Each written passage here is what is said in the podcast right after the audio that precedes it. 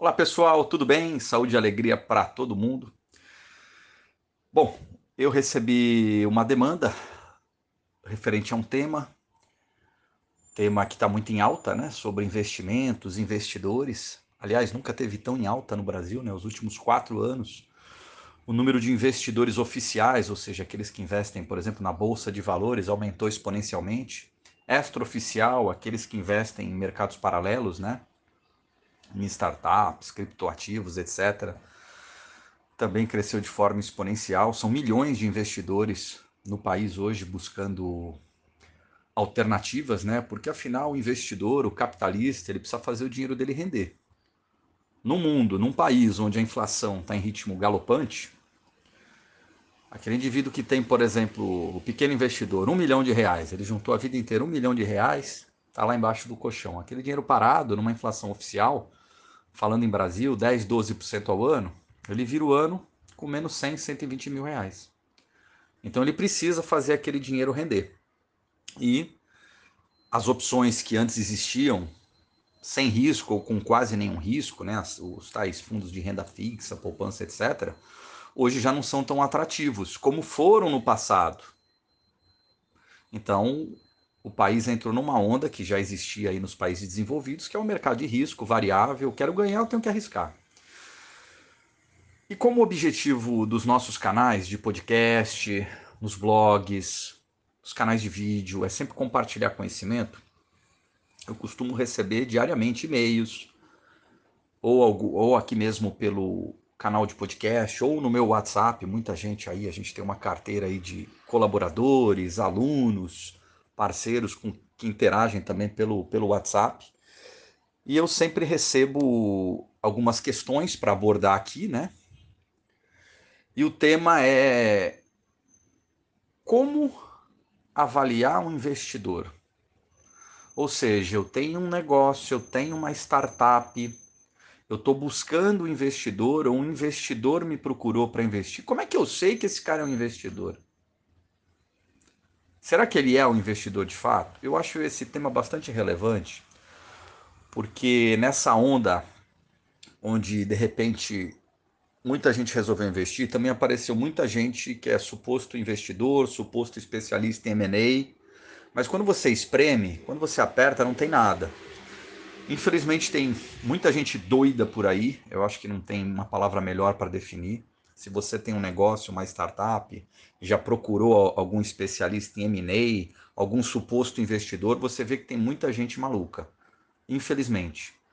Existe aquele aquele indivíduo que não faz a menor ideia do que está fazendo, ele até tem boas intenções, mas ele segue ali uma cartilha, ele fez um curso expresso, leu em algum lugar, então ele se julga um especialista. Não vai agregar em nada.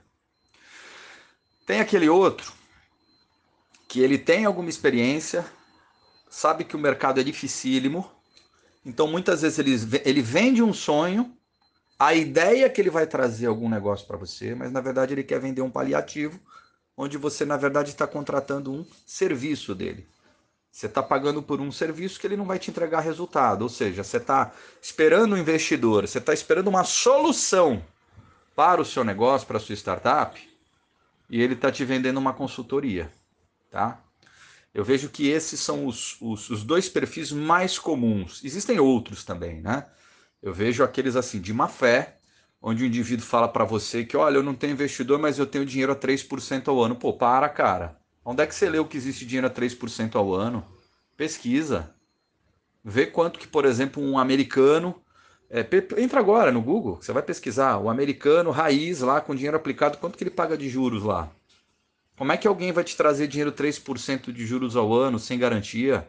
Sabe? Coisas assim mirabolantes.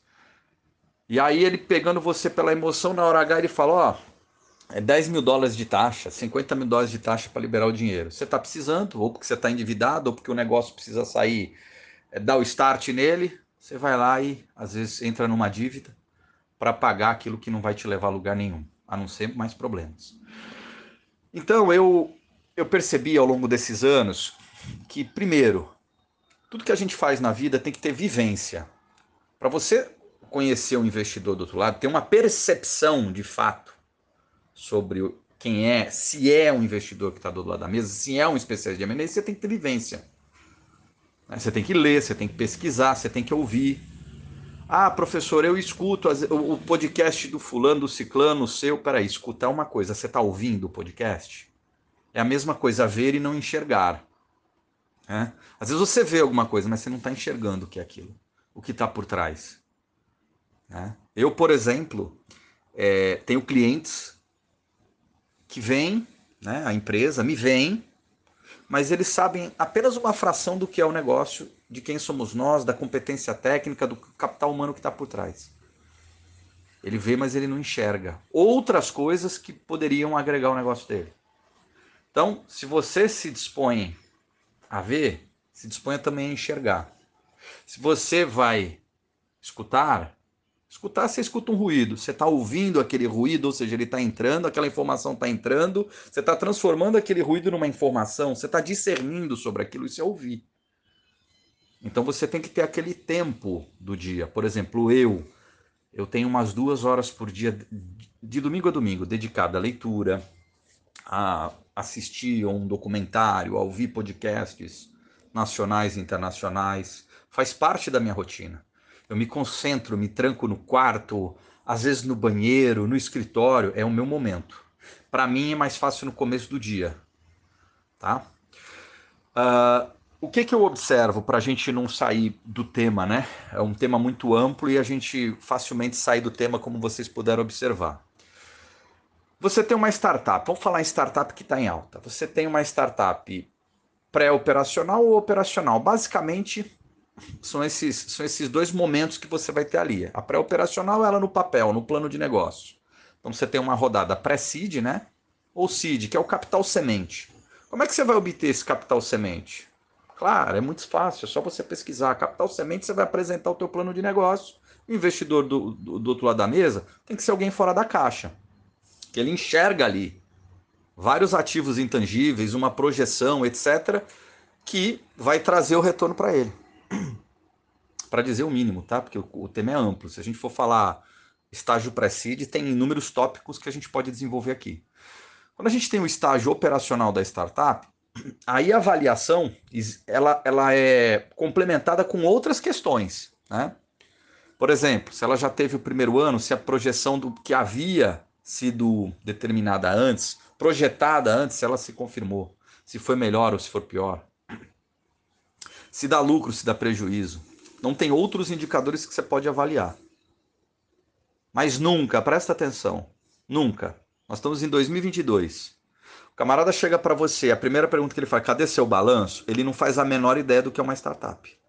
Esse é o investidor nos 80. Esse é o perfil bancário. O que é o perfil bancário? Quando você vai no banco, você abre uma conta, o banco te pede seu IR, seu endereço, referência de outras contas para avaliar o teu perfil.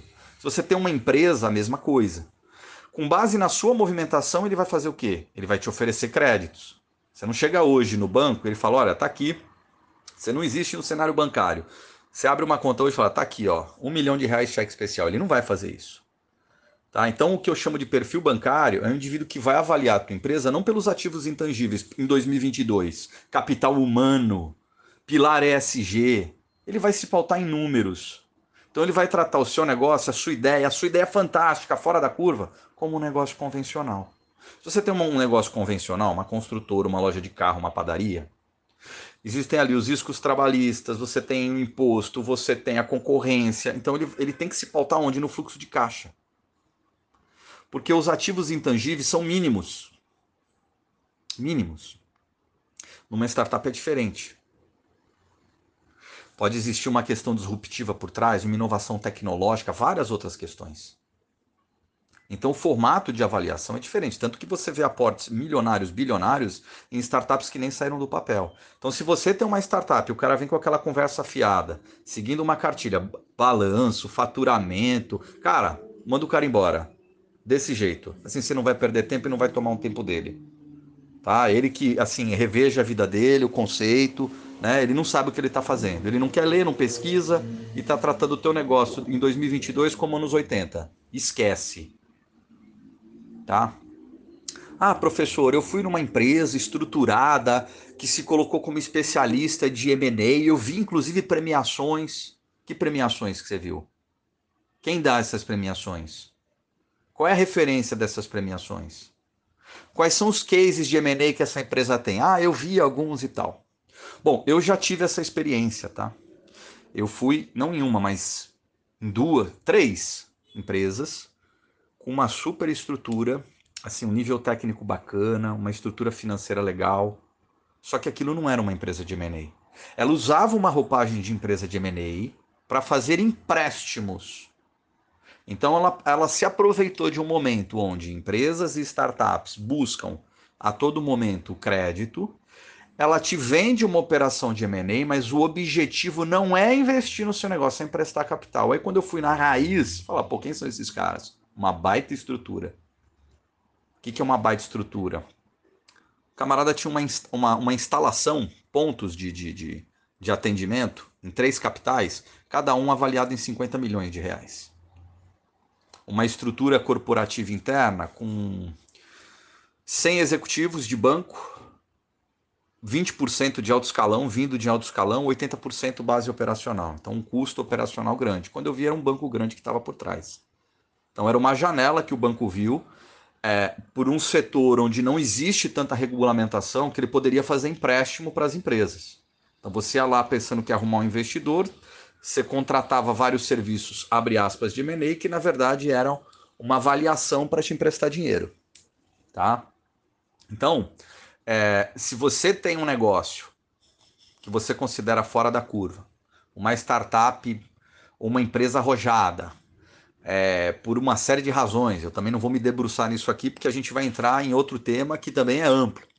A primeira coisa que você tem que fazer é pesquisar quem é esse especialista em M&A, cadê os cases dele, pede para ele colocar na mesa, qual a situação financeira que ele vive. Né? Porque se o cara é bom, o cara é um cara que entrega resultado, ele está vivendo muito bem. Né? Ele fala para você, eu fecho um case por ano de startup. Esse cara tá bem, é uma pessoa bem sucedido, bem sucedida, mora bem, né? Tem uma estrutura bacana, a postura dele é diferenciada. Por quê? Porque se ele faz um negócio de intermediação de aportes, 100 milhões, 200 milhões, 300 milhões, ele recebe uma, uma, uma comissão, uma corretagem por isso, é só você fazer a conta. Né? É aquela velha história. O cara que entrega resultado, amigo, ele não vai te vender serviço, ele não tem melindre, não tem nhenhenhé, não vai tomar seu tempo, não vai falar em balanço, ele fala, meu irmão, é o seguinte, a, eu, a minha necessidade é esta, eu tenho tanto, eu tenho autonomia e a grana, ponto. Tá? O seu negócio é, me permite ter esse retorno para mim, seja ele qual for, ganho de SG, valuation, é, agregar na cadeia de valor do negócio dele, não importa. Ele já vem com a, com a situação pronta. Tá?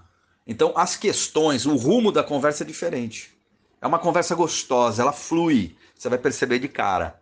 Não é aquela coisa amarrada, parece um joguinho, sabe? Sabe aquele joguinho de adolescente? Não é assim. Né? É uma coisa bem objetiva, dinâmica, direta. Olha, eu tenho, tenho esse camarada aqui para investir, ele tem tanta necessidade é essa. Ele precisa disso, teu negócio entrega isso, acabou. Tá? Então é a melhor forma de você avaliar. Espero que possa ajudar vocês. Um grande abraço.